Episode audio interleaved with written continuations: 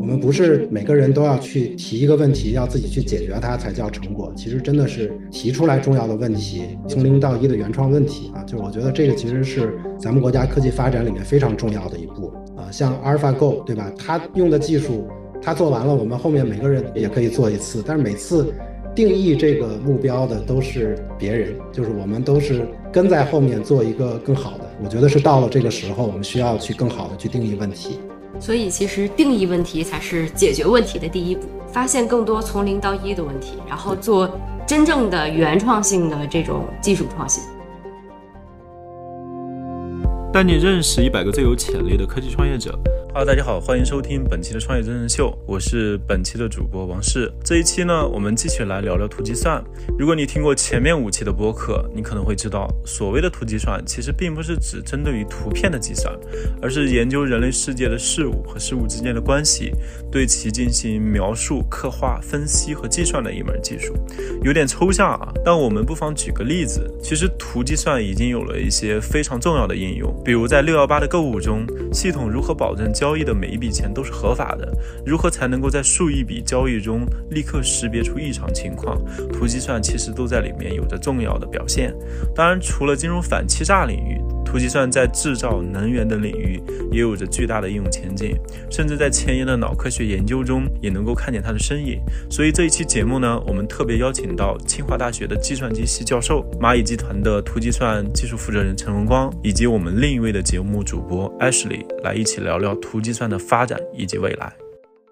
呃，现在陈教授大家可以看到啊，因为他其实现在就是又要做学术研究，与此同时，其实也在蚂蚁集团里面来去任职。那这样的话，就可以把很多呃科研上面的一些洞察，然后包括一些最新的一些学术研究的东西，可能放到产业里面去。那相对应的，其实产业里面的很多实际的问题，也能够去给呃，我觉得学术上面的一些解决问题，可能会带来一些新的视角，或者说是一些新的思路。呃，因为我觉得很难得的一个视角吧，就是完全是学术和产和这个产业非常非常相结合。估计可能应该是蚂蚁集团那个里面，应该有非非常多可以去。应用这种新技术的场景，对 对，当当然我可以再补充一点啊，其实我们陈教授不仅是就是学者、科学家，其实之前也自己创立过公司，叫飞马科技，也做这个图计算，包括图数据库领域，也是也是做了一家非常优秀的公司。呃，我自己会觉得，我们请这个陈教授来讲，他是能够用产学研综合的视角，给大家更全面的去介绍，哎，这样这样的一个技术目前发展怎么样了？它未来又会到何方？我觉得咱也别啰嗦了，是吧？赶快这个邀请陈教授来跟咱一块来聊。大家好，我是清华大学计算机系的陈文光啊，现在也兼任蚂蚁集团呃图计算技术的负责人。非常感谢极客公园的邀请啊，很高兴今晚跟大家一起来聊一聊。那咱们我觉得直接开题吧，就是我觉得还是有必要给大家把这个图计算这件事儿做一做科普，是不是？哦，我觉得一上来还是蛮有必要的，因为很多如果对这个领域比较感兴趣的新的朋友进来。他都会一一上来肯定就问，到底什么是图计算？包括哎，这里边的图跟我所理解的图是一样的吗？那我们不妨把这个问题给分开层次吧，就先理解一下，哎，就是这里边的图到底指的是什么？是我们平常理解的这样的一个图片的一个概念吗？还是怎样的一个概念？嗯，是这样，我我们在讲图计算时候的这个图数据呢，它不是我们说的那个图像啊，也不是这个图形啊，就是。呃，像我们说 GPU 显卡，那就是图形，对吧？然后照片就是图像，它都不是。那它是什么呢？呃，我们很多我们在大学的时候，有很多同学，特别是计算机系的同学，学过一门课叫图论。那么这个图论里面这个图，就是我们今天讲的这个图计算的图。当然，可能有些听众今天没有学过图论啊，我稍微再介绍一下，图论里的图是一个什么东西呢？它这个图是由节点和边组成的。你可以想象，这个节点代表实体，然后边代表它们之间的关系。我们举个例子，可能大家就比较容易明白了。比如说，呃，我们都在用这个新浪微博。那新浪微博，我们要把它很常见的把它抽象成一个图是怎么抽象呢？你可以把每你的账号每一个账号都抽象成这个图上的点，然后把这个关注关系呢抽象成这个图上面的边。啊，大家可以看到说这个抽象其实还是有方向的啊。那这种图我们叫有向图。那有些时候是没有方向的，我们就把那个图叫无向图。那还有比如说我们的路网。对吧？那么路网怎么用图图来表示呢？那就可以把这个地点啊，特别是这个交叉口作为一个作为一个这个节点，然后把这个路本身当做一条边。那这个时候，这个边上面呢，大家可以看到，它其实还可以有属性，比如说它可以有距离，对吧？当然还可以有其他的属性，比如说这个路有多宽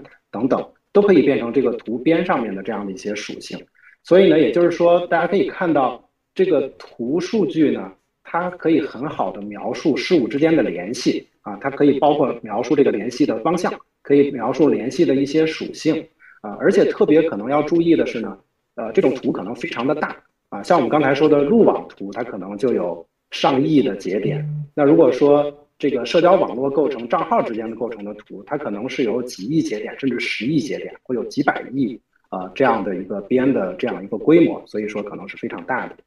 就是呃，当我们去谈这样的一个图数据，呃，它会是在我们认识世界上会有和之前不一样的一些点吗？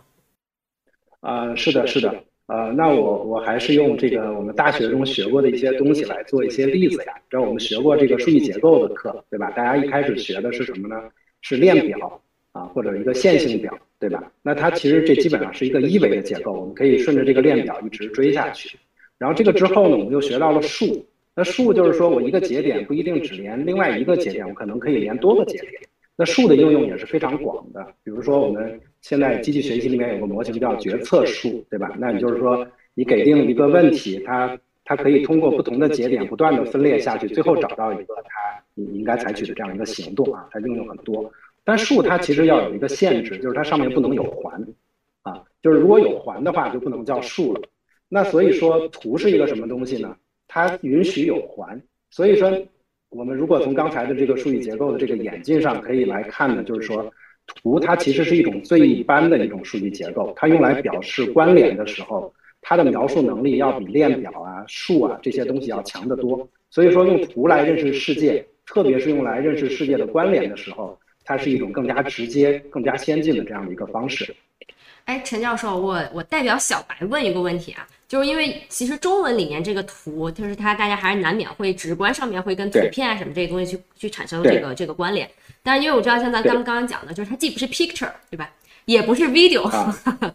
它在英文里面是怎么来去说的？我觉得是不是讲讲英文的这个释义，可能能更好的帮大家去理解这个事儿。是的，这是个非常好的问题啊，就是其实图片呢，在英文中更准确的是 image。对吧？就是 image，叫大家说图图图像处理啊，image processing 啊，就是图像处理。然后像这个图形啊，叫 graphics，就是 graph 后面还有 i c s 这三个字啊，叫 graphics。然后图呢，它反而就叫 graph。你可以你可以看可以看出来，其实图可能是一个更基本、更老的一个词，对吧？但是它就是我们今天用的这个图论，就是 graph theory 啊，就是就叫 graph。所以英文上我觉得还是区分的比较清楚的。其实我最近看很多技术上的词，有一个词还还蛮印象深刻的，就叫原生。比如说最近一直流行这个云原生，呃，我我我会突然会觉得，哎，那个图其实是不是也是人对于这个世界最原生的一种理解呢？它刚好其实抽现抽炼出来了世界的一种复杂上的一种关系。呃，我不知道我这样理解，就是陈教授觉得对不对？呃，我觉得是这样的，图应该是对关系的一种原生的描述，但是我们这个世界还是相对。会更复杂一些啊，就就是说，除了关系那个本体那个实体本身，它也有很多的属性，就那个属性可能并不一定是图这个工具能够很好描述的，但是图我们觉得应该说它是关系原生的一种表达方式，我觉得只这样来讲，我认为是没有问题的。对对对，这样其实就是非常准确的给我们就是解释清楚了啊，这这里边的一个点就是我们其实谈完什么叫图，包括什么是这个图数据，下面其实就紧接着落到了我们这样的一个呃今天的一个主题吧，就是图计算，就是我们好像简单的能理解了什么是图，什么是图数据，呃，但但到底什么是图计算嘛？是不是就是简单理解就是基于图数据的计算嘛？对，我觉得这个刚才这个简单的理解，我觉得是没有太大的问题的。它就是一种非常朴素的、直接的理解啊。但是在在这个领域里面呢，由于图计算，呃，我们我们可以从广义和狭义来来区分它。广义就是刚才那个定义，就是我们对图做各种各样的处理，基于图的数据来做各种各样的处理啊，我们都叫图计算。那么，如果我们再从技术上再稍微把它区分一点，就说狭义的图计算，就是说我们说最窄的那个图计算，说的是什么呢？说的是。我们在这一个图不变的情况下，就刚才我们说那个路网图，你可以想象它基本上比较稳定，对吧？就是这个路很很很很久才修一条，所以比如说在路网图上面，我们做某种操作，比如说我要找一个从呃朝阳区这个这个呃这个水立方到蚂蚁所在地呃这个 WFC，我要找一条路最短路径在上面。那那这个事情其实就是一个典型的图计算的问题，就是我们在图上找一个最短路径，实施一个最短路径的算法，而且这个图呢是固定不变的，对吧？就是这个这个就是非常典型的。然后另外还有比如说呃搜索引擎，呃互联网中搜索引擎用的是非常多的。那搜索引擎你可能呃像 Google，它在一开始的时候，它其实会有一个先爬通过爬虫啊爬到了很多网页，这个网页之间通过这个 URL 是有链接的，所以你可以想象它也是一个非常大的图啊。那每个图的点呢，就是那个网页，然后它们之间的边就是那个链接。那 Google 当时遇到一个问题，说我怎么能够知道哪些网页比另外一些网页更重要呢？你搜一个关键词，这些关键词在这些网页中都出现了，那我应该把谁放到先显示，把谁放到后显示呢？当然有有有各种各样的方法，但是当时 Google 的创始人就提出了一个方法，叫做 PageRank，啊，就是网页重要性排序的这样一个方法，它不依据其他的信息。它只根据这张图啊，就是由网页和这个 URL 超链接之间构成这么一个大图，在这个图上来做计算，然后最后找出来说哪一个网页比另外的网页更加的重要啊。所以这个就是我们说的，就是在确定不变的图上面来做刚才我们说的各种各样的图计算的这种这种算法，比如说 PageRank 算法、做最短路径算法等等，这个我们把它叫做狭义的图计算。那广义的图计算呢，就比这个要干的事儿更多一些。比如说，我这个数据可能要更新啊，我这张图可能不是不变的，对吧？就包括我们刚才说的路网图。那如果我们只以这个节点和这个边，这个上面这个路的宽度作为这个边的属性，那它可能就是不变的。但如果我们以上面的一个拥堵程度作为属性的话，那这个图其实是在变的，这个边上面的这个属性在不停的变化。那你你应该有一个系统能够去处理这个变化，而这个变化就很复杂，因为我们知道像。数据库这个领域啊，它其实就是专门就是处理变化的。那我们知道它会有什么更新的这个事务性啊、原子性啊等等各种各样的这种复杂属性都要来了。所以说，你能不能去有效的处理更新，能不能去处理这个事务性？另外还有其他的一些形式的这个图计算，比如说流图计算，这个图它这个数据不断的以流的方式到来，你应该怎么样去有效处理它？那么这些呢，都不在这个狭义的刚才我们说的那个狭义在固定图上做计算的这样的一个范畴里面，但是呢，呃，它都包括在广义的图计算的这个范畴里面。广义的图计算，你可以认为它包括了图数据库。如果说狭义的图计算呢，它是不处理这个更新的，它是在这个固定的图图上面来做计算的，而图数据库更多的是要处理这个更新。那图数据库和这种其他的传统型的这种关系型的数据库。就他们两者之间有什么优劣之分，又或者说有什么区别吗？这个其实刚才我们在谈到这个关系原生的这个对有这个概念的时候，其实做了一个非常好的一个总结啊，就是非常有意思的是，传统的这个关系数据库啊，它的它的名字叫关系数据库，但其实它的这个数据组织形式不是关系原生的，它是什么呢？它其实它的。数据主要是以表的形式组织的，就是一张一张的表，然后这些表联系起来呢，是靠这个表上面的这个这个键呃键值来来连起来的。那所以就是说，呃，这样的一种方式，其实它并不是一个关系原生的一个表示。所以其实关系数据库应该叫表数据库，而图数据库呢，反而应该叫关系数据库啊，就是它是一种关系原生的这样的一种表达方式。那么在实际的这个。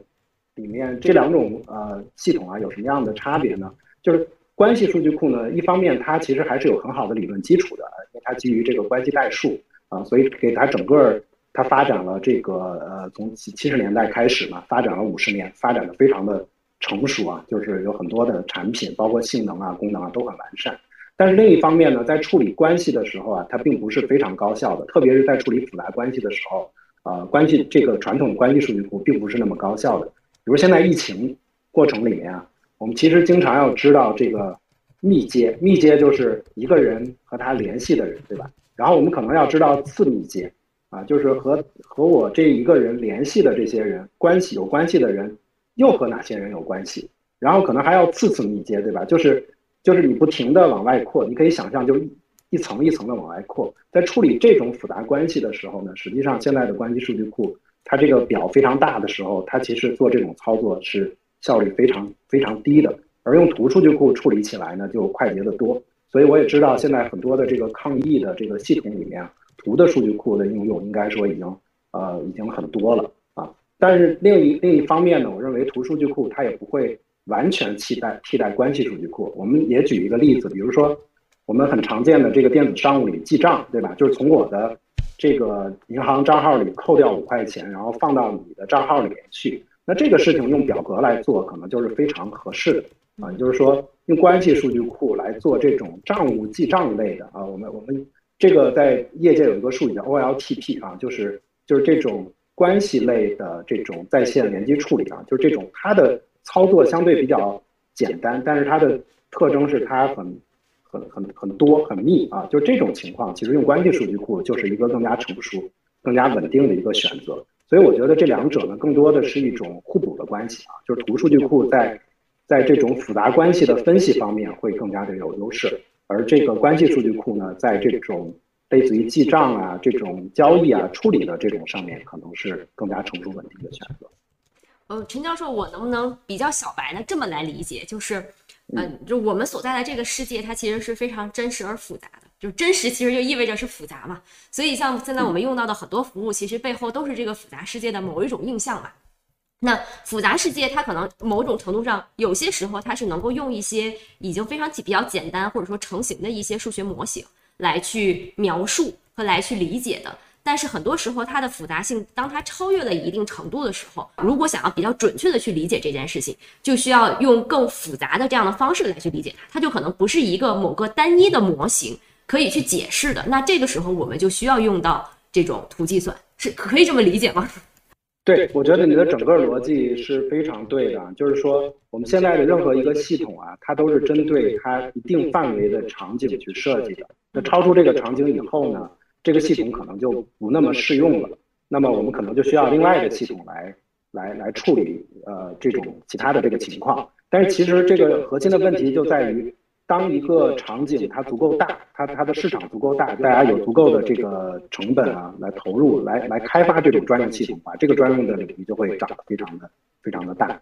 我们其实也能够看见，当世界的复杂性在逐渐爆炸的时候，我们的的确确需要有。非常好的工具来帮我们去降低复杂性，能够能够帮我们去更好的理解这个世界的复杂性，就是反而就是图计算，它其实就是目前我们看见的非常好的一个工具。嗯，然后下面呢，我其实还是对我们就是陈教授自己的一个成长经历是比较比较感兴趣的。就是我自己其实啊，有翻了一下陈教授在分享自己的研究的一个成长的时候，曾经分享过这样的一个点，就是听说对您的成长比较呃触动比较大。就是当时你提到就是在那个曾经遇到就是编译原理的这本书的合著者，就是莫妮卡拉姆，然后他曾经说，哎，好的软件不是靠程序分析。查错查出来的，而是由正确的人构建出来的。当时就接受采访的时候，你说这个点其实对你触动比较大。我们其实会比较好奇，说，哎，这样的一个触动对你到底产生什么样的一个影响？能不能跟我们分享一下？实际上，这是对我应该说对我的这个影响是非常大的。我是零三年在清华大学开始工作的，然后呢，呃，大概一开始的五六年的时间呢，是做这个编译器里面的编译优化。啊，就是在一个开源的编译器啊，叫 Open 六十四啊，然后它上面来做这个编译优化的这样的一些工作。那么那时候呢，我们呃经过几年的努力吧，然后也呃培养了几个学几个博士生，然后也在那个编译优化的上面，就编译领域有一个最好的会啊，叫 PLDI（Program Language Design and Implementation）。然后我们就在上面发表了一篇论文，然后这个论文呢，就是能够被录用啊，就是大家还认为这个工作工作不错的。但是它最后的效果是什么呢？它最后的效果是在当时啊，就是 Spec CPU 有一，就是大家测这个 CPU 的性能啊，测你的编测编译器的性能，就是拿你去编译一组程序，然后这组程序是个标准的，然后看你提高多少。我们就编译了这一组标准的程序啊，所有的都编译了，然后最后性能提高了百分之一。当时那个 Google 的这个呃负责研究的人啊，当时也来访问嘛，然后就说对 Google 也很好，对吧？就是说能能。省百分之一，那它的数据中心可以省很多的机器，对吧？那这个这个技术是有用的，并不是没用的，但总体上影响没那么大。所以后来我就转了一个方向，我说，我说那这个编译器嘛，它不仅能优化程序，它还能理解程序，对吧？那我来我来这个增加百分之一，这个这个不太显著。那我我看看我能不能找错误，对吧？我把程序你们写的程序里面有问题，我把它查出来。那我先在编译期把它查出来，比你后面运行或者到系统里边实际去使用，到生产系统上使用的时候，能找出来就好很多。所以我觉得这个事情很好。到后面做着做着，我也发现说，好像大家并不是那么需要这个东西啊。然后就碰到了 Monica Lam，他的当时是来呃北大参加一个中美合作的这样一个教学的论坛，他就当时讲了这么一句话，我就觉得对我的影响是很大的。他就是说，好的软件不是靠你这个做程序分析器分析出来、查错查出来的，这东西也有用。然后呢，你你你做这些研究的人也都是很很好的人。那我也很愿意雇佣这些人来来做软件，但是呢，这个分析器本身其实不是主要的。那好的软件必须是要由对的人把它构建出来，就是你做的时候就基本上做的是对的，那再加这些软件的辅助，才能够把一个软好的软件做好。所以从那个时候开始啊，大概到了一零年前后啊，我其实就在想说，呃。我可能不能再一直做这种优，就是简单优化类的，就是优化的这个空间很小，或者是做这种辅助性的，呃，我去别人做好一个软件，我去分析分析它，看看有没有错，对吧？就是这种工作都有用，但是呢，它都不是那么有用。我要我是不是要做一个更加有用的这样的一个事情？所以就是去，呃，从头去构建一个系统，就是变成了我后后期研究的一个主要的这个这个工作。然后，当然，你选一个方向去构建的时候，呃，可能还是要在这个领域的这个初期发展的时候，那你这时候有机会啊，把这个系统的能力显著的提升。比如说，你有提升十倍或者一百倍的潜力，对吧？那这个时候你去做一个系统，那你就可以比现有的东西好非常多。所以，所以我觉得，我觉得就是 Monica Lam 当时跟我的这个谈话，我觉得对我的影响是非常大的。我的整个这个研究工作。走上了这个从头构建一个先进的软件系统的这样的一条道路。其实从做科研的人的角度上来看的话，我觉得陈教授还是非常幸运的，就是找到了一个自己又热爱，然后又有很大发展潜力的这样的一个领域来去做研究。那那个时候您决心要投身到图计算这个领域的时候，呃，它的发展水平大致是什么样子的？我是其实就是跟 Monica Lam 大概前后脚啊，就是他讲的那个话对我产生影响之后啊，我其实因为当时在在清华有一个好处，就是大家的这个学术交流还是非常活跃。就当时的一个状况呢是，呃，社交网络和互联网搜索引擎都已经兴起了。那兴起了以后呢，其实对图计算这个领域就提出了一个呃很很强的这么一个要求。然后当时也很巧啊，就 Google 的一个研究员啊，当时来清华做报告啊，就是他这个文章其实是之后才发的，但是他在发表文章之前就来清华做报告，就讲到他正在研究的这个分布式的图计算系统。那我们当时就脑子里就留下了这个印象，正好当时国内的这个呃像新浪微博呀等等也已经开始非常非常的活跃了，所以呢我们就呃受到这个工作的启发吧，就是觉得说。哎，这个图计算是不是很有趣啊？然后，呃，我们当时又又去调研了一下当时的现状，发现这个当时的系统啊，总体上来说，呃，已经有一些人在开展工作了，但总体上还是比较早期的啊，所以我们就当时就投身了这样的一个图计算的这样一个领域。那个时候好像后来您就创立了，算是飞马科技，是不是？对对。然后那那个是一个是什么想法？因为创完创立完了之后，说那这个这个领域这么新，它能不能够足以支撑说去成为一家公司？这个事儿是这样的啊，就是我大概在一零年一一年开始呢，就往图计算这个方向去做。然后呢，但是一开始的工作其实不是特别顺利啊，直到这个一五年才取得了一些就积极的成果，就是我们第一篇。比较好的论文啊，就是在那个时候发表了。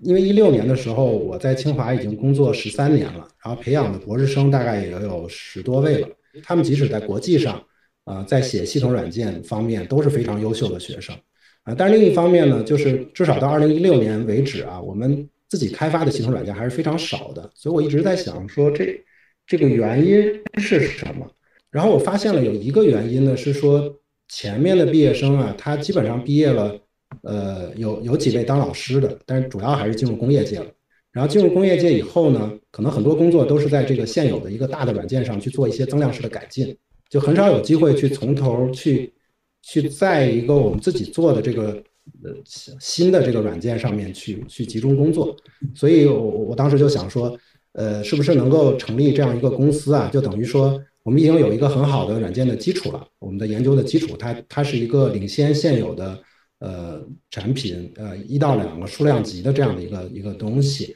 那么我们如果能够成立一个公司呢，把这几年毕业的这个优秀的学生啊，能够把它聚拢在一起，然后能够持续的去完善和扩展这个呃这个软件，然后再把它推广到整个的这个使用上去，那就可以呃某种程度回答我一直的疑惑，就是说我们到底怎么着能把这个。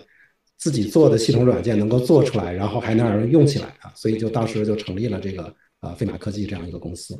嗯，听下来我我自己还是蛮有感触的。从最开始就是受编译原理就是它的一个启发，其实我们走向了一条我觉得叫从从头开始构建一个完整的系统吧，而不是像以前就是缝缝补补啊，把系统做提升，反而选所以选择了其实图它其实是一种新的数据类型。上面长出了新的计算，然后新新的就是这个数据，呃，就是数据分析，就是它其实整体就就完完全全是一个系统级的工程。然后当我们去，哎，在这个在这样的一个研究领域，其实已经有一定的成就，但是突然发现，哎，这样的一个领域里边的人才其实很难留得下来，因为其实当当当时我理解，其实也没有特别多的一些商业类的一些公司，其实供我们的毕业生去呃施展他们的一个才华。这样很多人才其实就流失了，然后我们的就是陈老师又毅然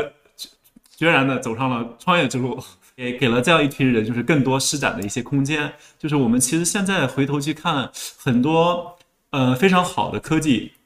如果真正要想发展的非常好，它反而应该是产学研结合，就是齐头并进的一种阶段。我我觉得就是。就是陈老师去创立了这个费马科技，但是他之后其实加入了蚂蚁。我觉得就是他加入蚂蚁这一块的背后的一些思考。据我了解，他们的费马科技这样一家公司，其实在业内做的还挺好的，有非常多就是国呃国内非常好的大客户。就是当时就是做的挺好的，为什么还远又又去加入了蚂蚁呢？就这个背后的一个思考是基于怎么样的怎么样的？对，这这其实也是个非常好的问题啊，就是说。因为前面一步呢，其实最先要解决做出来；第二个呢，要决定要做有人用。其实第三步呢，实际上就是要规模化的使用。就是说，我们怎么能让这个技术啊，不仅仅是少数的样板客户能用，你要能让它变成一个大规模的能使用的这样的一个一个产品。这步到底应该怎么走？呃，到二零二零年的时候啊，就是我们就觉得有一个。自身啊，我们发现了自身的这个局限性，就等于创业四年以后啊，呃，就是飞马的团队呢是包括了我的四个博士生，还有呃清华毕业的这个呃两位硕士生，还有还有几位本科生为主组成的这个团队。就总体上呢，技术上是很强的啊，就是我们因为做博士他要求创新嘛，对吧？然后然后我们这些同学都是水平非常高的啊，这个技术上是非常强的，但是呢。管理和市场销售啊，特别是市场销售，我们相对是比较弱的。所以呢，就是说，虽然也取得了一些成绩啊，但是整体化的这个商业路径啊，就是我们怎么能够去复制这些案例，其实是不清晰的。呃，其实包括我最近呃一些观察和思考啊，就是国内的纯系统软件类的 to B 的商业模式，实际上好像很难，就是没有看到很多成功的例子。然后另一方面呢？呃，蚂蚁啊，应该说拥有业界最先进的这个场景啊，在这个，因为它是一家金融科技公司，又服务啊非常多的人，那么它在这个反欺诈、反洗钱这些金融风控场景中，啊，对图的需求是非常强烈的。而且蚂蚁原有的这个图计算的相关团队做的也是不错的啊，就是图数据库啊、图流系统啊，在这些图的处理的这个数据规模呀、吞吐率啊啊这些指标上，其实都做得很好了。所以我们当时觉得呢，这个这个图计算要想更好的发展，它可能还是需要这个技术加场景的这个双轮驱动。所以回头看呢，我们呃当时决定啊，就在二零二零年的。呃，接近年底的时候吧，就是加入蚂蚁，我们觉得还是个很很重要也很正确的一个选择。那咱们后面呢，其实应该会聊到，就是图计算在更多这个行业当中的一些具体应用。但是这个这个讲到这个话题之前啊，我我觉得也可以让这个陈教授更多的来跟我们来聊一聊，就是图计算现在到底处于一个什么样的发展阶段？图计算现在处于一个什么样的阶段？如果我用一个词简单的来形容的话呢，这个整体阶段应该叫做方兴未艾。这个你已经经常会看到图计算这样的一个的说法了，对吧？各行各业可能都会要提它，就是大家都很关注它。呃，那比如说像这个 DB Engines 啊，就这样的一个数据库的这个媒体上趋势的这样一个网站，那么它上面的这个可以看到这个图计算呃图数据库的这个关注度啊，在过去十年内是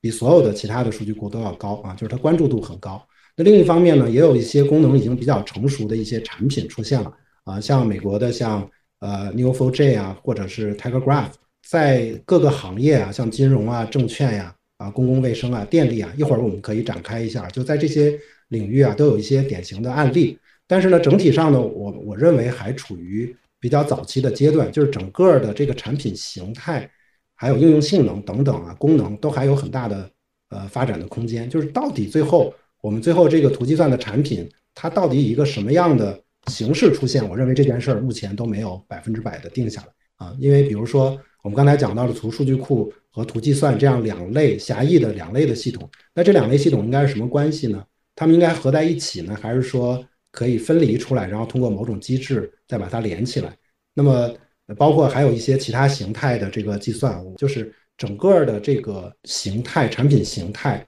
还有包括整个的这个技术的深度和应用广度啊，我觉得和呃，如果我们拿关系数据来做对比的话，呃，我觉得还处于相对比较早期的这个阶段啊，就是还没有说我们现在已经出现了非常成熟的，呃，已经再往下发展已经不不太有机会的这个这样的一个阶段，我觉得还远远不是这个阶段。我觉得呃，从技术上还有应用的这个呃呃广度上面，我觉得还有很大的这个发展空间。嗯，那咱们其实刚刚陈教授已经自己 Q 自己了，说这个行业应用，我们要这个准备要好好的这个展开来讲一讲，因为我觉得这一期实肯定也是大家最感兴趣的话题，对吧？就是我们知道了这个世界可以用这样的方式来去还原它的复杂关系，那然后呢，对吧？然后这个它能应用到哪些场景里面呢？来，陈教授可以给我们好好讲一讲。呃，我首先还是拿大家呃，或者说拿蚂蚁最拿手的这个金融呃风控啊风险控制的这么一个例子。呃，来来给大家来介绍这个呃图计算的应用。风控在蚂蚁应该说在各个场景都有啊，比如说我们有花呗，对吧？花呗其实就等于是一个信用卡。那我们这时候要防止的呃，比如说一种行为就是套现，对吧？就相当于信用卡套现，那你怎么去怎么去发现它？另外呢，还有比如说很多这个给企业的贷款，对吧？给企业的贷款可能你需要这个担保，担保其实也是有欺诈的。那么像这样的一些场景，那我我我分头来来介绍啊，比如说套现的这样一个场景啊，你可能会观察到这么一个现象，就是说一个人啊，他给一个商店付了一笔钱，这个商店的所有者从他的个人账号里面把一笔钱给了另一个人，然后另外这个人呢，他会他其实是这个第一个付钱的这个人的一个亲戚啊，或者他们之间有某种比较紧密的关联，我们也知道。那么像这样的一个场景。我们我们就可以把它抽象成这个图上面的一个找还的问题。那么，比如说刚才说的企业担保的问题，对吧？就是说我要给一个企业贷一个款，那么这个企业说我找 A 企业担保，然后呢，A 企业呢，其实它本身它又找了 B 企业担保，然后 B 又给 C 担保过，就就是你最后发现这个 A、B、C、D、E 啊。呃，它最后形成了一个环，那最后你真的出问题的时候，这个担保等于是无效的，因为你一层一层的下来，它回到了最初的这个出问题的这个节点这儿，出问题的这个公司这儿，那你等于整个这个呃担保就就起不到它的作用了。所以这两类的东西的一个综合的综合起来，他们在图上面就变成了一个什么问题呢？变成了一个找还的问题，对吧？那么找还这个问题。呃，找还这个问题，在传统的方法不是不能做的啊。比如说，我们知道有些银行，呃，他就用这个，我前面讲过这个大数据处理的方法，MapReduce 啊，什么这样的方法来做，但是它大概只能找到长度为六的环，就是在更长的环，它就它就找不到了啊。这是在企业这个担保里面。那么像套现分析的这类的场景里面呢，实际上我们不仅是需要找环，我们还需要非常非常快的找出来，因为你想，你你去刷一个信用卡。你肯定不希望这个后台算上两个小时，然后告诉你说，对不起，你这个我觉得有风险，你不能刷这个卡，对吧？你其实是希望非常无感的。那么在蚂蚁里面呢，这个很多的风控场景，我们都需要在什么什么样的时间内完成呢？我们希望在二十毫秒内，就是我们这个环节可以完成，因为它整个的这个呃计算啊，就是风控的环节它非常的非常的长，非常的多。那么要在图上面找环的这个环节，我们可能希望它非常快的能够完成。那么你怎么样怎么样能有一个系统能够在巨大的这个图上，而且这个图还在飞速的变化，对吧？还能够做这样复杂的查询，还能很快来完成？这实际上就是一个巨大的挑战，就是给图计算的一个巨大的挑战性的这样的一个问题。那么呃，实际上我我我们讲到，如果把这个时间稍微放松一点，用图计算的方法，其实可以找到任意长度的环啊，就是有一些方法。啊，来做这个事情啊。所以说，呃，当然我刚才只是举了这么一个例子啊，但是但是类似的这个例子啊，实际上，呃，在金融里面，它就是找一些呃特定的这种模式啊，这种模式，比如说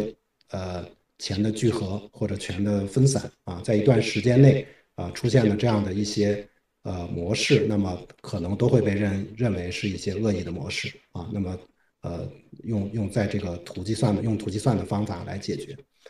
所以它其实就像您刚刚讲的那个例子，它其实里面这个数据的维度是很多的，它其实包含了时空两个大维度的一个数据，但是在每一个大维度里面，它其实又有很多细分的维度，对吧？然后中间又有很多这种交叉呀，各种各样复杂的关系。图你你理解它只是一种实体之间的关联，对吧？但其实它是在某种某种时间窗口里面的关联啊，或者是由于共享了一个空间产生的关联，就是这些其实是一个一个。呃，产生这个图的一些原因，我觉得是非常非常有趣的这样的一些问题。理解好，然后包括您还提到了一个概念，就是那个找环嘛。那找环这个事情，我们怎么来理解？它是说，是呃，但凡是异常关系、风险关系，呃，它就会在数据结构当中形成一个环的一个状态吗？还是什么？啊，其实像刚才那个。金融里面这种套现啊，因为套现的逻辑就是说我把钱花出去了，你最后总得有个某种形式，那个钱能回来，对吧？这才叫套现，要不然叫叫付款嘛，对吧？这钱没有形成还就没有欺诈，没有成功，对吧？像担保还那个也是，就是担保上面，如果你 A B C D 一路担保下去，最后没有回到 A，那其实没关系，我最后总能找到人来为这笔贷款负责，对吧？就这个担保它是有效的，那就没问题。所以就是说我刚才举那两个例子呢，我觉得呃。这个环的特点，它是一个不定长的深度关系啊，就是这个东西正好是呃关系数据库啊，关传统的关系数据分析可能比较难处理的，所以我主要是讲了这样的一些例子。其实还是有很多其他的这个模式啊，就我我没有展开，就是比如说你看到一段时间内一些人都往一个账号去打钱，对吧？然后这个钱突然在某个时间他一笔都汇出去了，或者反过来，对吧？就是一笔大钱进来，很多小钱出去。就就这样的，就是类似呀这样的一些模式，其实也都是在图上可以找到的一些呃，可能是有风险的这样的一些模式。呃，在金融这样的一个场景中，是不是我记得之前有一个词叫实时风险监测，是吧？它其实比较难的点是“实时”这两个字，是吧？是的，就是就是你可以想象它的挑战，呃，就是说我随时像蚂蚁在二零二零年的双十一，它的最高的交易数是每秒五十八万笔嘛，就是你在。这么快的吞吐率下，就是正常的你也要处理，而且你要去处理它的，去检测它是不是异常，对吧？就是就是这个事情，就是你你你不是说我检测异常，我别的正事儿我就不用干了。你的正事儿是大部分正常的这个交易，你要让它能够按时完成，然后你还要在这么快的时间里面把那个异常挑出来。我觉得这个挑战其实是是非常大的。哎，刚好就是陈教授提到了双十一啊，就是哎，那我们现在的图计算在相应双十一里边，它有什么相应对应的一些应用吗？刚好给我们再展开一下。呃，其实主要还是刚才说的这些风控的应用嘛，就是其实你你在支付宝上面去付一个钱的时候，呃，它都要经过下面的这样的一一层一层的这个风控，就是图计算。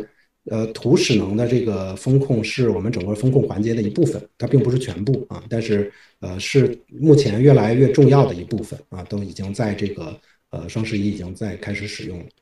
哎，那非金融场景和非这种电网领域这个场景里面还有什么？比如说跟我们生活场景或者大家能日常接触到的东西更近一点的案例吗？老实说呀，就是说。就是我们在国内啊，实际上没有做太多的这方面的例子了。我们之前其实尝试过，像比如制造业，其实呃，中国商飞其实也是我们原来在飞马时候的客户啊，就是它是一个智能制造领域的，呃，就是它怎么它的应用呢是在这个智能排产这个方面啊。但是呢，整体上呢，我们的感觉是，呃，在这些工业场景里面，总体上它的这个数字化的这个水平啊，还没有那么高啊。就是说，呃，我们要处理这个复杂数据的关联，那你整个的行业的数字化本身应该是是有基础的呃。你有了很多的数据以后，才能够体验到这个数据的关联。呃，那么。呃，如果说你的这个行业本身都还没有把很多东西数字化的时候，实际上也很难把这个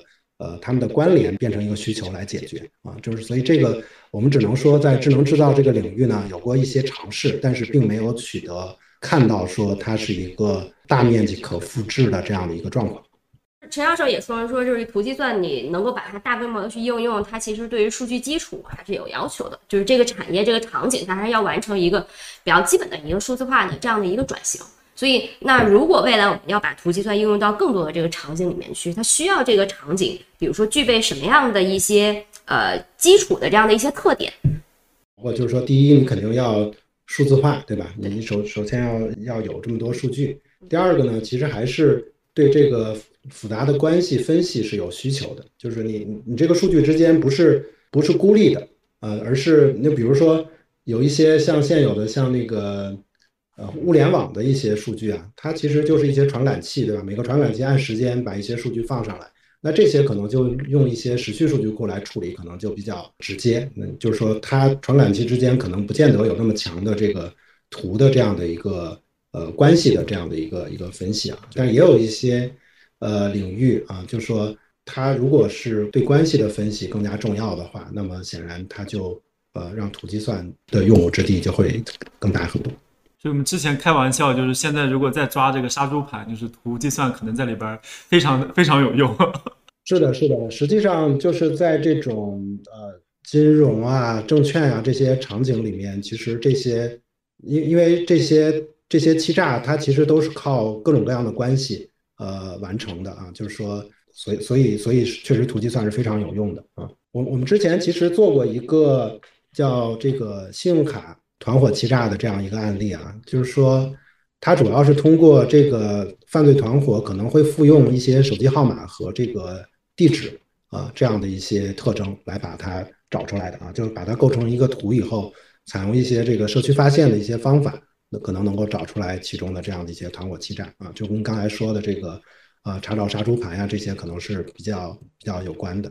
嗯嗯，其实我们也能够感觉到它的应用啊，其实就像刚刚总结的，首先要有这个数据，然后要对处理这个复杂数据之间的关联要要有这样的一个需求。呃，我不知道能不能建立这样的一种认知啊，就是其实我们随着数字化不断往深入发展，其实很多领域肯定要要有数字化，然后要不断的数据之间的复杂关系给给挖掘出来了，就是随着这个数字化水平往深入发展，就是。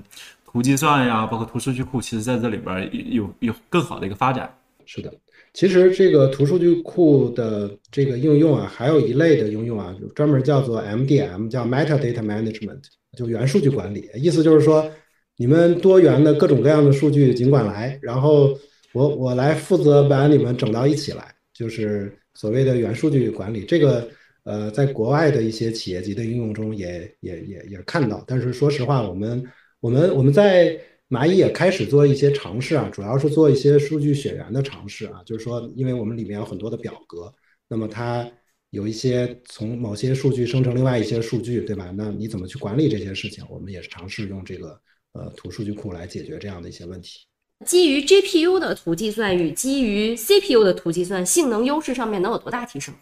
？GPU 一般来说，我们我们大致认为啊，它的计算能力和保存能力都是普通 CPU 的十倍，所以呢，一般来说，你可以认为它大概能提高十倍的性能。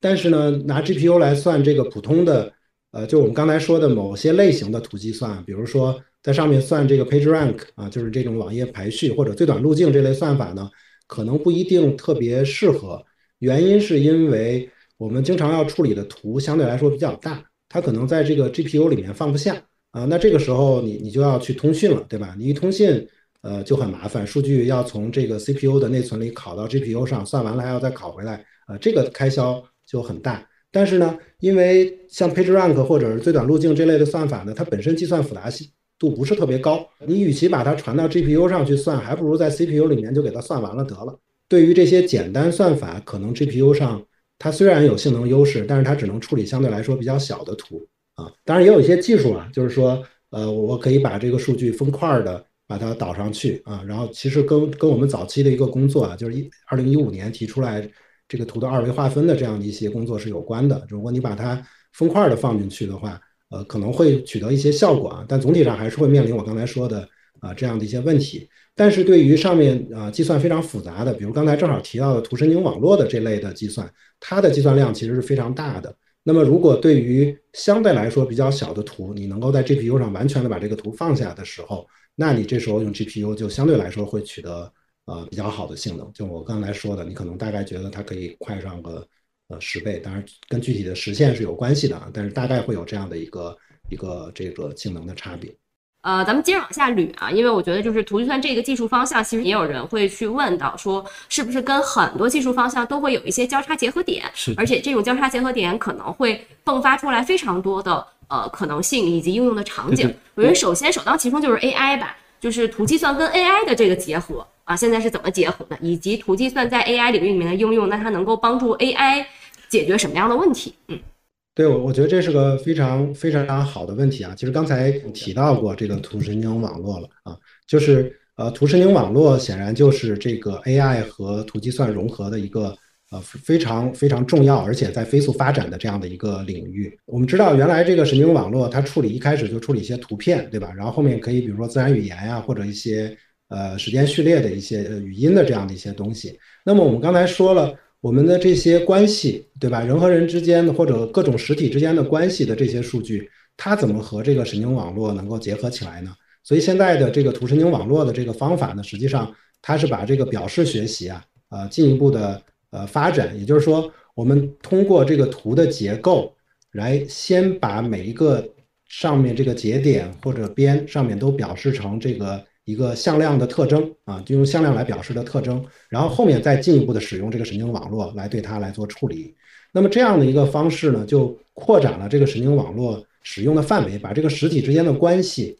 也引入到这个 AI 的处理中。而且这样的系统呢，其实目前已经获得了很多的应用啊，在蚂蚁已经有很多的应用。然后像我们这个图计算团队做的这个呃一个图神经网络系统啊，呃叫 GLearn。然后它在芝麻信用的这个呃，就是我们用支付宝，你可以看到有有一个芝麻信用，在这个芝麻信用里面呢，它用来呃来给这个评估我们的分数啊，但是它其是其中的一个因子啊，不是说全都用它。那么效果呢是提高了这个分数的这个准确率啊，给很多的用户提高了这个信用分啊，因为提高了信用分以后，有一些。大家这个知道说可以免抵押呀，或者是有一些优惠的这样的一些政策，就使得整个的这个呃效果还是啊非常业务效果还是非常好的。然后另外一个我觉得可能也是比较核心的技术，就是图计算有机会跟这个区块链相结合嘛，这个也是比较热的一个领域。对，其实现在如果大家去看这个看这个 Web 三的这些东西啊，包括区块链的一些东西的话，其实有一个重要的模块叫做链上交易分析。啊，就是专门有一个公司叫 Chain Analysis，啊，就是它其实专门就是做上面的各种的这个交易分析的。我觉得，呃，交易分就这类的交易分析，其实用图计算来做，应该是非常有，呃，是原生的，是区块链上的原生分析技术，我认为是啊。对，技术是有通性的，对，的确是碳中和溯源，呃，这样的这个就整个碳中和这个领域里面，我觉得是不是可能也会是土计算应用的未来的一个比较大的一个场景？是的，是的，就是像 ESG，就是这种环境啊，呃，社会责任啊，就这个方面呢，嗯，它其实牵扯到非常多方面的这个信息和数据。那么你最后把这些数据整体怎么管理起来，怎么最后呃做分析和决策，就是这个方面呢，我觉得计算应该也是有它的这个用武之地的。呃，我觉得后面因为还会有一些，比如说跟脑科学相关的交叉领域，那后面我们再聊一聊，就是在脑科学领域里面。呃，这个图计算上面的一些应用吧，嗯，对，这个其实也是非常热点的一个领域啊。我们最近其实之前也请过做这个就脑科学相关的创业公司来聊过。其实刚刚其实陈教授也聊过嘛，像图神经就是这个仿真啊，这个这这个方向，哎，感觉也是一个非常热点的一个一个大的一个领域。就是现在用这个图计算去进行神经元仿真，他想要去解决的是什么样的一个问题呢？就是为什么我们会觉得说？哎，图计算在解决脑科学相关领域的问题里边是有机会的。嗯，是这样的，因为大脑呢，它作为一个研究对象啊，你可以认为它它其实挺难的，对吧？就是你你想你怎么研究大脑呢？特别是人脑，你你怎么去观察它呢？就是其实是非常困难的。所以呢，这个仿真啊，它本身它是一个呃解决这种复杂系统，就是理解这个复杂系统的一个基本的方法啊。所以就是广义上面的这个计算仿真，它其实呃从我们的科学发现的范式上来讲，对吧？就是第一范式是实验科学，第二范式是理论科学，第三范式其实就是以仿真模拟为这样为基础的这样的一个方法。那么我们我们在研究脑的时候，从这个实验方法和手段上很多都很缺乏。那这时候，如果我们能够有一个神经元仿真的这样的一个工具啊，它其实主要的目标是验证你的一些猜想。比如说，我我猜想你的这个听觉应该是怎么怎么做的。当然，这个这个猜想也不是一个纯的猜的啊，就是说它也是根据过去的一些，不管是你通过呃显微镜观察呀、解剖啊，还是一些呃电极的这个。插入不一定是人脑啊，比如说老鼠，对吧？就是鼠脑。那么，那么它通过这样的一些实验呢，得到一些猜想。那么，我们可以通过仿真的这样一些方法呢，来来来去模拟这个猜想的这样一个机制。那么，这个机制最后可能会和你的实验的其他的结果能够能够这个匹配，或者是不匹配，对吧？不匹配可能说明你这个。你这个仿真是错的，对吧？你不是你这个猜想是错的。但如果你是你你猜想了一个原理，对吧？你模拟了这个原理，然后和实验中观察到的东西是一致的，那这个时候可能就你就觉得说，那我这个猜想可能可能是对的啊。所以是呃，从这个角度讲呢，它给研究这个脑科学啊、神经科学提供了一种呃减少这个实验开销或者扩大你的这个研究范围的这样的一个一个方法。就是另外就是呃这一块，我们目前具体有什么样的一个进展？这个方向呢，其实国内外都非常的关注啊。欧洲它其实专门有一个叫蓝脑计划 （Blue Brain），它专门建一台非常大的计算机，说我要来模拟脑。但实际上我们的观察呢是，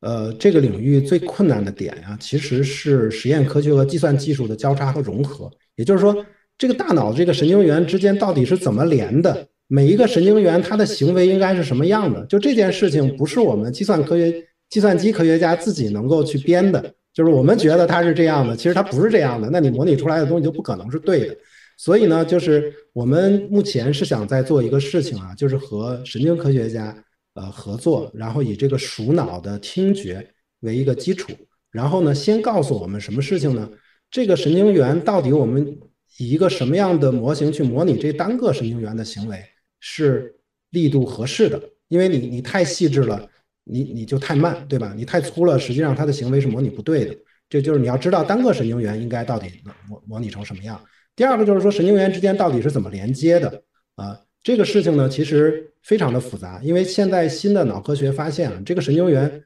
的连接是不断的产生和消失的，就是就是它它还会增加，所以这个事情其实是个呃。非常非常呃困难的一个事情啊！我们希望通过跟神经科学呃实验神经科学家的合作啊，能够把我们刚才说的那两个问题能够有一个相对合理的一个解释啊。那么在这个基础上，我们来做这个脑的模拟，这个目前还在还在这个推进中啊。等有更进一步的成果，我们再再来极客公园来来来这个跟大家分享我们的研究成果。提前预约，要 提前预约，这个真的要提前预约。嗯，我觉得可能就是面向未来吧，就是图计算，包括它可能，因为刚刚其实陈教授也帮我们定义了，这个技术其实现在发展还属于早期阶段嘛。嗯。所以我们比较好奇，这个技术它如果往前发展，还会呈现出呃什么样的趋势啊？还会遇到什么样的一些挑战呀？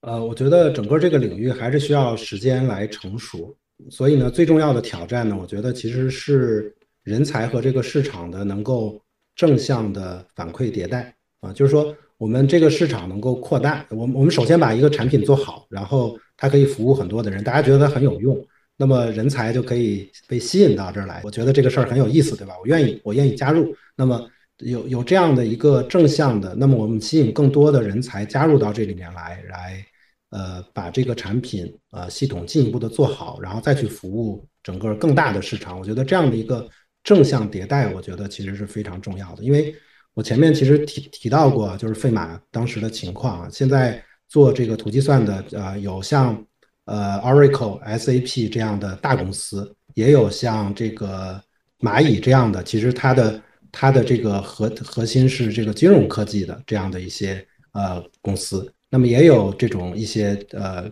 呃中型的这个创业公司。那么到底谁能够在这个领域里面能够持续的去吸引人才或扩大自己的这个呃市场服务的市场对象？我觉得可能是进一步进一步要要解决的这个最最核心的问题。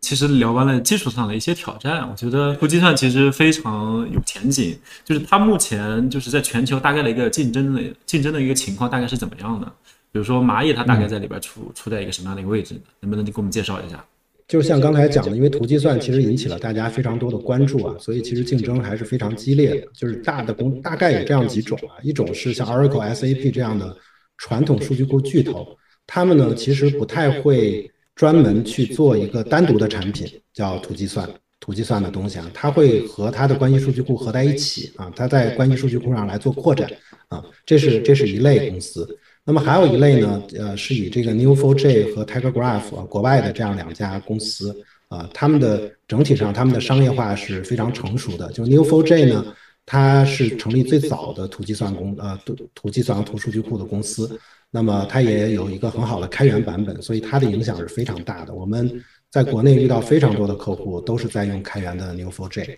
然后 Tiger Graph 呢一直是一个呃很成熟，就是。相对在目前来讲，商业化比较成熟的一个分布式数据库的这样的一个公司，国内呢，这个创林其实做的也是不错的啊。这是一家呃，由这个呃，他创始人叫张晨啊，是从美国回来的这样的一家公司啊。它整个它是一个分布式的基于 Java 的这样的一个呃图数据库啊，做的也也是相当不错的。蚂蚁呢，呃，是这样的，就蚂蚁我们。在服务内部业务上面，我们做的还是不错的，因为我们刚才其实也讲到啊，蚂蚁内部的这个对图的需求其实是，呃非常非常大的，从规模上、吞吐率上，然后性能的要求上等等，都是非常呃非常领先的。那么我们内部包括这个各种的产品形态啊，包括图的存储，其实我们都有很好的这个研究基础啊。但是呢，在这个就是说整体上，我们在图计算系统的这个完整度还有深度。上面呢都还是有一定优势的，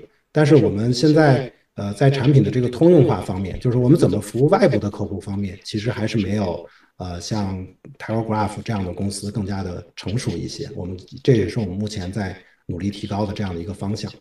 呃，我还是比较好奇，就是哎，图计算它接下来会往前发展，还会呈现出哪些新的一些趋势？比如像实时啊，像像这样的呃，是不是都都非常重要？对对，像像这样的点，能不能再给我们介绍一下？我觉得其实刚才我大概也讲过啊，就是说未来这个形态上的到底是什么？就是我们现在其实是有几套系统的。如果你假定这个图不变，对吧？我就去专门去做计算，我们把这样的叫做离线处理。然后呢，数据库呢是一种实时的在线处理。那么还有一种系统呢，我们其实叫做呃叫近线处理，就是这个图流系统啊，它它一次。它是采用一种批量更新和批量计算的这样一个方式。那么它们三种呢，都适应于某一种的场景。但是，呃，多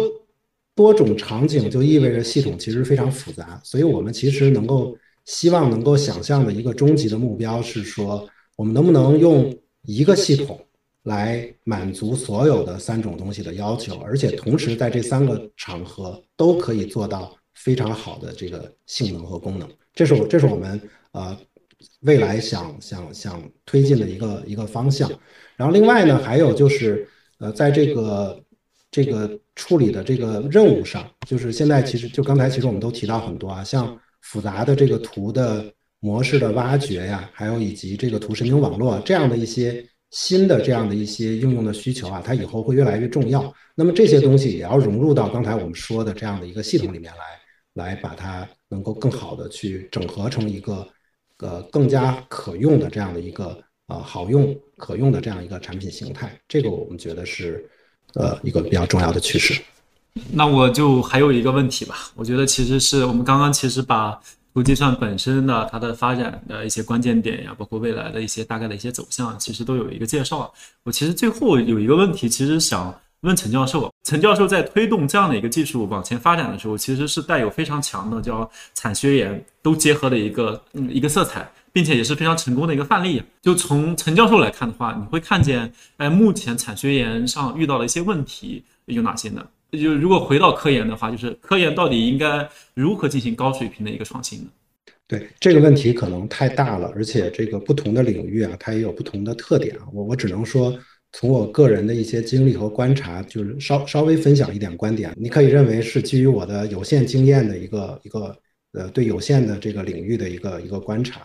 我觉得一个问题呢是，就是现在我们的很多的老师做的工作呢，他要他从他已经比呃十年前的水平要高很多了。如果我们现在去看这个发表论文的情况，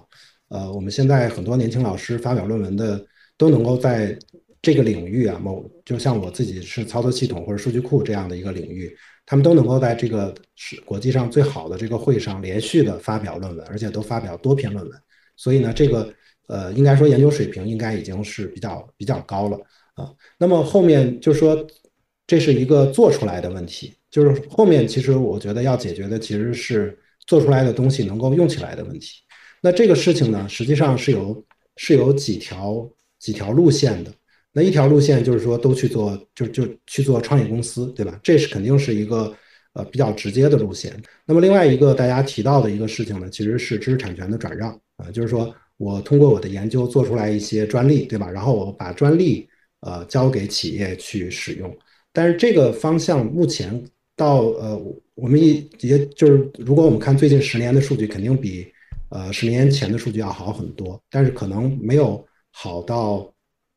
大家期待的那个水平，啊，这里面的主要原因呢，我觉得，嗯，还是两个方面，就是一方面呢，是我们大学的老师很多时候，我们不知道企业中你真实遇到问题的，你这个问题的核心是什么，然后或者我想去做研究的时候，我没有相关的数据资源来支持我来做这个研究，也就是说，我对需求和数据我我没有。那么从企业的角度来讲呢，它。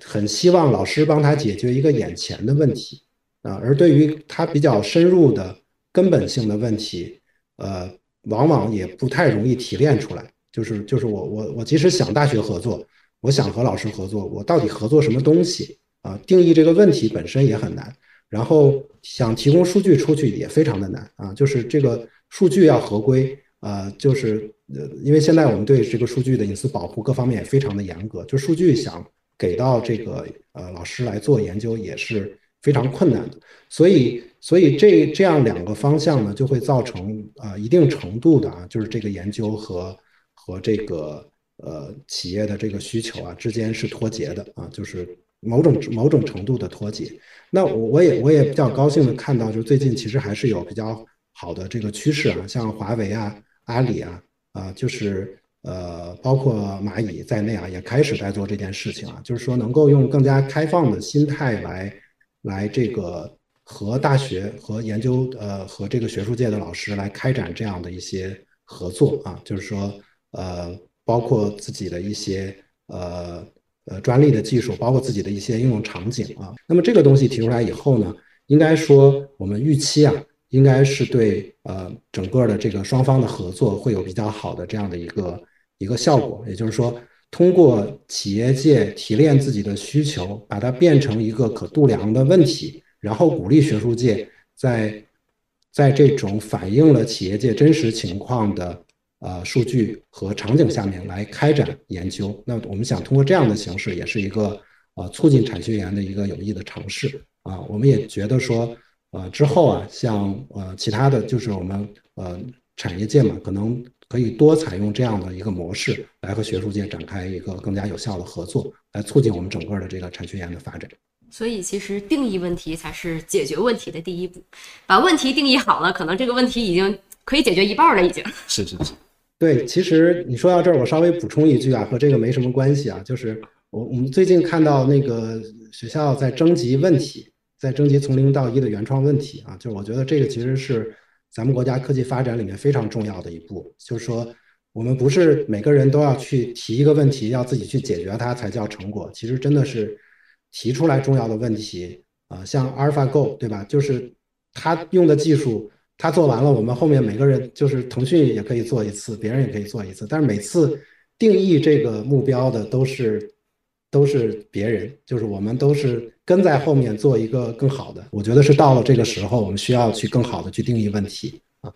就发现更多从零到一的问题，然后做。真正的原创性的这种技术创新，而不是说在一个，当然我觉得修修补补这种优化性的提升也是有意义的，对。但是可能说我们，呃，我觉得包括可能更多就是在这种科研一线的这些工作者来讲的话，那我们到底要把时间和精力投入在什么样的领域上面的什么样的重大的问题上面？我觉得这个是一个，呃，我觉得特别值得期待的吧，因为我相信其实。呃，大家在这些方面上面的思考其实越来越多，关注其实也越来越多，特别期待到时候您有这个，不管是新的科研成果，还是有这个新的 paper 的发布、新的书的发布，都特别欢迎这个陈教授再回到极客公园来，然后跟大家再来去做分享。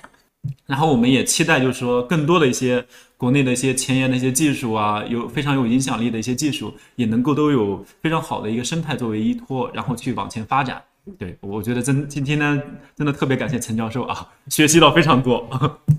好，行，那咱们谢谢陈教授，谢谢陈教授。好，谢谢，谢谢，拜拜，拜拜。这就是今天的这期播客，感谢今天嘉宾的分享。如果本期节目对你有启发，期待你的留言。如果你想听见我们和谁对话，也欢迎你在评论区写下公司或者创始人的名字，或者你有哪些建议，也期待在评论区看见你的想法。你还可以在微信视频号搜索“创业真人秀”来找到我们。每周我们也会邀请创业者来和大家面对面交流。感谢大家的收听，我们下期节目再见，拜拜。